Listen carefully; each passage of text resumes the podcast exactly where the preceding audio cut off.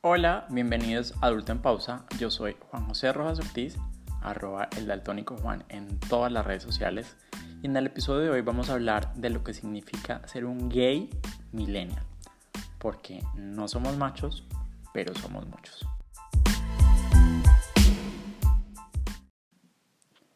Lo primero, tal vez lo más importante, es que este es un episodio muy personal Nunca había hablado tanto desde mi propia experiencia.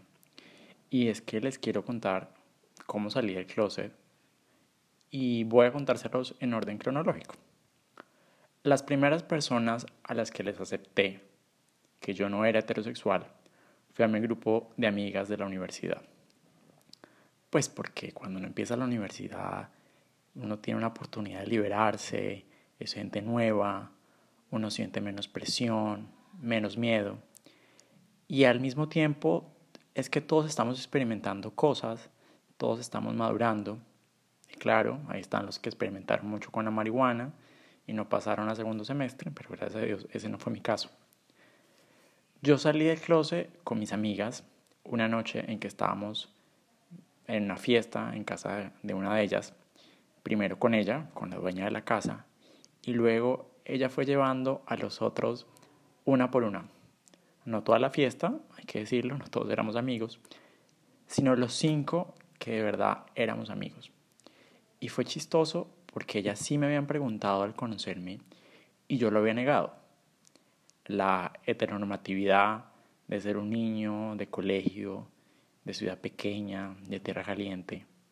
Y la verdad es que mis amigas de la universidad no necesitaban que yo se los dijera porque de manera indirecta yo se los había confirmado muchas veces, por así decirlo. Y eso me hizo darme cuenta que yo no quería tener esas conversaciones otra vez, esas conversaciones tan clichésudas de tengo algo que decirte y espero que me sigas queriendo y que nada cambie entre nosotros. Por eso esa fue la única, la primera y la última vez que caí en ese tipo de conversaciones. Después vinieron mis amigas del colegio y mis amigos del colegio. Esos que me hicieron bullying, a los que yo les hice bullying y los que todavía hoy son mis compañeros de vida. Con las primeras que compartí la noticia, porque siempre es más fácil con las mujeres y más adelante les cuento el por qué, fue con las mujeres, con mis amigas del colegio. Un cumpleaños en que me dejaron metido, yo les apliqué por mes y medio la ley de hielo y no les hablaba para nada. Cuando me pidieron perdón como por trigésima segunda vez y acepté sus disculpas y acepté una invitación especial a comer, ellas me encontraron en una esquina con un cigarrillo en la mano y no vamos a decir por quién, pero yo estaba pasando por una decepción amorosa. Porque ya es suficiente con haberles dedicado todo un episodio de mi sex como para seguir dándoles cuerda. Y yo, tan crossfitter, tan madrugador a trotar, de usar tanto bloqueador y protector solar para prevenir el envejecimiento prematuro. Y estaba ahí con un cigarrillo en la mano. Mis amigas se extrañaron y me preguntaron que desde cuándo fumaba. Que yo más o menos les respondí que desde hace una semana. Les conté que estaba pasando por una decepción amorosa ellos me dijeron, baby, ¿y quién es la niña? Y yo, ah, no, no, no es una niña, es un tipo. Y se llama... Mm".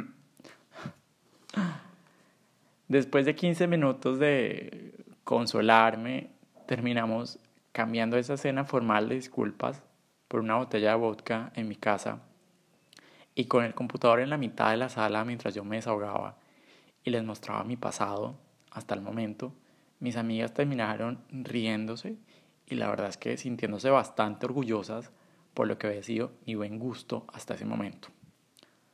Con todos mis demás amigos, con mis primas, que son las hermanas que le pedí a mis papás que jamás tuvieran, pero que la vida igualmente me mandó, he salido más o menos de la misma forma.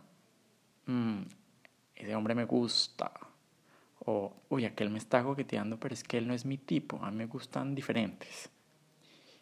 Y viene la parte difícil.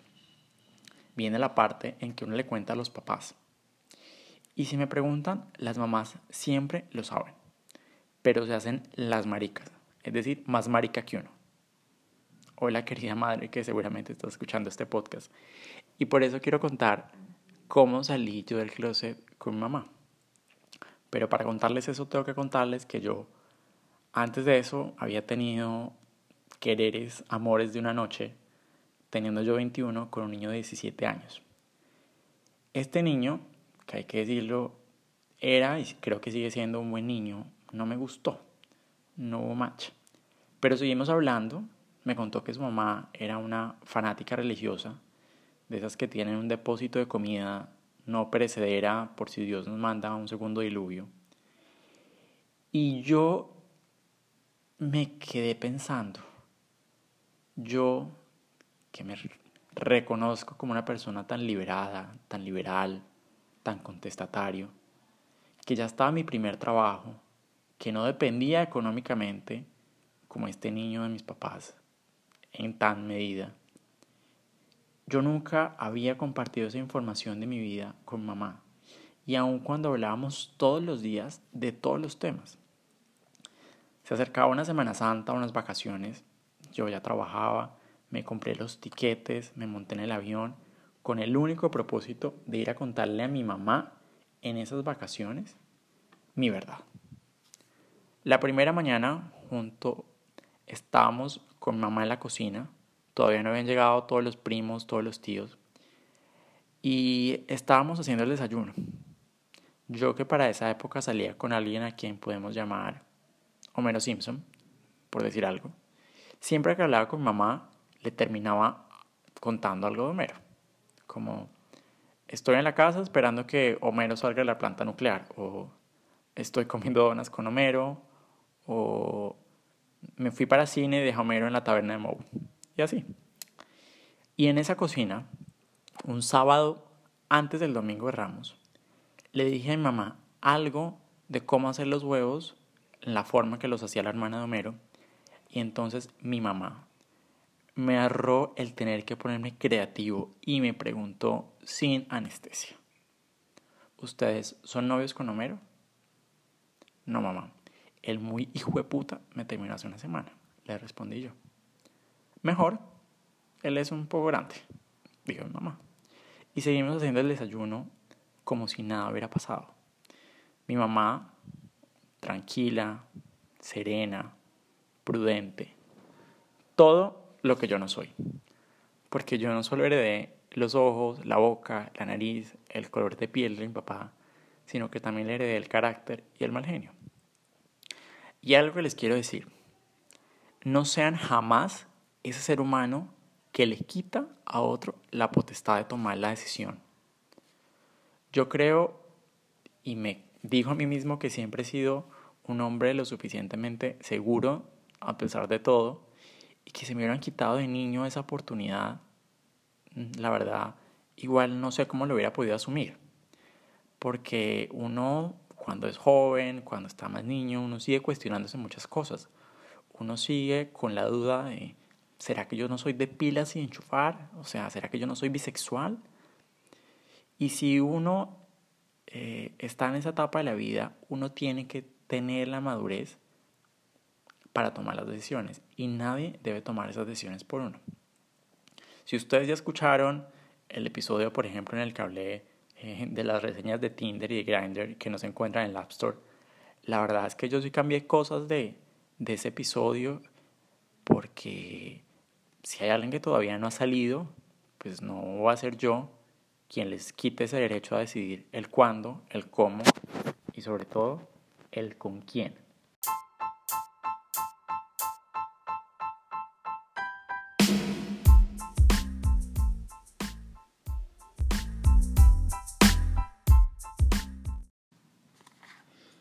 Ahora vamos a volvernos y hablar de ciertas cosas de lo que significa ser gay.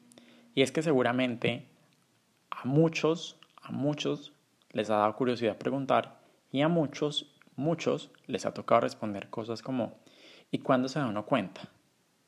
Eh, ¿Y cuándo tú te diste cuenta? ¿En el colegio te gustaba más jugar con muñecas? No creo que tenga que ver con ser afeminado, sino con estar mucho más cómodo con la feminidad que hay dentro de uno que todos tenemos feminidad entre nosotros. Pero estando en el jardín, con mis amigos jugábamos siempre a la Liga de la Justicia. Y la verdad, a mí me gustaba y me sigue gustando Batman. Pero si alguien lo escogía antes que yo y todos los demás me parecían tibios y mi única opción era ser uno de los gemelos fantásticos, pues yo dejaba que me obligaran a ser la Mujer Maravilla. Y yo ahí actuando como que estaba bravo, pero a los cinco minutos yo estaba feliz volando mi mano invisible, yo era feliz lanzando mi lazo de la verdad. Y luego, luego, luego, luego, luego, cuando uno es más grande, cuando uno ya siente curiosidad, pero uno tiene miedo, porque los papás seguramente no están preparados o no saben todavía lo que uno quiere porque uno no se los ha dicho. Los amigos todavía están convencidos de las mentiras y de las novias que uno se inventa. Y los profesores del colegio a lo mucho le enseñan a uno cómo ponerse un condón y algunos que no le enseñan bien y otros que a los 30 años no lo aprenden, como lo he podido comprobar. Uno es un puberto asustado que conoce a alguien mayor o menor, pero con más experiencia. Lo segundo siempre es mucho más fuerte, así que uno se sienta peor con uno mismo. Y le pregunta a uno, ¿eres activo o eres pasivo? Y uno como, ¿qué? Sí, activo o pasivo. Ah, no, yo súper activo. A mí me gusta salir, hacer ejercicio, correr, eh, el crossfit, nadar, eh, todo. La banda, activo, activo. Porque los gays millennials más grandecitos, aun cuando tuvimos internet, aun cuando conocimos la banda ancha cuando llegó a nuestras casas, no teníamos la inmediatez y no entendíamos cómo Google nos podía dar respuestas sobre nuestra sexualidad, para bien o para mal. Para bien o para mal, hoy un centennial de 14 años en su casa le puede preguntar a Google qué significa ser activo o pasivo en inglés, francés, catalán y hasta en el idioma de Calesi, ¿no? Ya uno más grande, uno se empieza a enfrentar a otros clichés, porque cuando uno ya dice que es gay, lo empiezan a encasillar. Y no por ser gay quiero usar tacones. Yo estoy muy cómodo siendo un hombre. No por ser gay prefiero el nado sincronizado del rugby o el fútbol, aunque tal vez me gusta el fútbol por las razones equivocadas, así como Mailuma me gusta por las razones equivocadas. Y el hecho de que me guste Nicki Minaj sobre Pipe Bueno no tiene que ver con mi sexualidad, tiene que ver con que me gusta, yo no hice todo esto por nada, no sé, por otras cosas. Hay heterosexuales hombres heterosexuales que creen que uno los quiere convertir.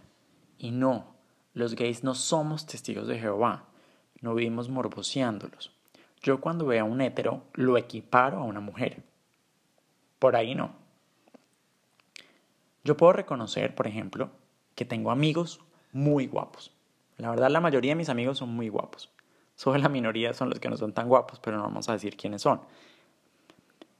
Pero no por eso yo me digo a mí que quiero tener intimidad, que quiero que uno de estos de mis amigos sea mi novio, que estoy esperando que alguno de mis amigos sea mi esposo. Yo puedo diferenciar una cosa de la otra. Y justamente por eso es que uno le cuenta primero a las amigas, a las mujeres en general. Si han visto la foto de perfil de este podcast, se han dado cuenta que yo no soy negro, pero puedo entender la frase de nadie más racista que un negro así como nadie más machista que una mujer. Y ciertamente les puedo decir que no hay nadie más homofóbico que un gay. Y no piensen en el gay de closet que está negando su sexualidad. Los que están fuera del closet pueden seguir siendo muy homofóbicos. Dicen cosas como, yo soy serio, a mí no me gustan las plumas. A mí no me gusta la maricada. Qué heteronormatividad tan 1999. O sea, ya no estamos ahí, las Spice Girls ya se separaron y tenemos que superar esos arqueotipos pendejos. Es como una homofobia interiorizada, es el miedo a reconocer que éramos felices cuando nos tocaba ser la Mujer Maravilla, porque era la única princesa, hija de un dios, millonaria y con avión propio. La vieja estaba hecha. Este episodio está siendo grabado en 2020 pero las primeras ideas sobre el guion, sobre lo que les quería compartir, las escribí en 2019, en el momento en que el movimiento feminista cantaba El violador eres tú. Y escuchando la canción pude reconocer ciertas cosas. Y es que muchas veces un hombre gay llena de halagos a una mujer. Divino tu vestido, qué champú usas, tu novia está súper guapo, amiga. Y eso no es nada diferente que nuestra forma de decir que no somos una amenaza, que estamos aquí para cuidarnos mutuamente de los hombres, para ayudarnos, para defendernos, porque de vez en cuando nosotros también sentimos miedo. Finalmente, cuando uno supera todo eso y además de eso logra tener amigos que desde otras sexualidades son solidarios, que lo quieren hacer a uno sentir cómodo, a nosotros nos pasa eso que podría interpretarse como apropiación racial. Eso de que los blancos usamos las trenzas de los negros porque nos vernos cool, pero a ellos sí los tachan eh, de mafiosos. ¿Y qué quiero decir con esto?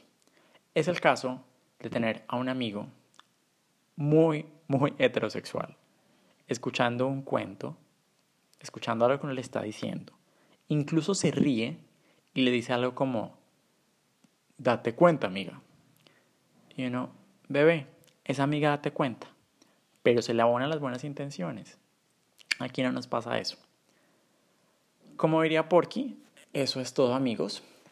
Ustedes han podido ver que desde el último episodio han pasado cerca de dos meses y aunque este episodio estaba listo para salir hace mucho tiempo, la verdad es que en mi familia pasó algo muy grave, muy doloroso, muy difícil, que ha llevado mucho tiempo que yo pueda volver a estar acá, que yo pueda volver a hablar con ustedes.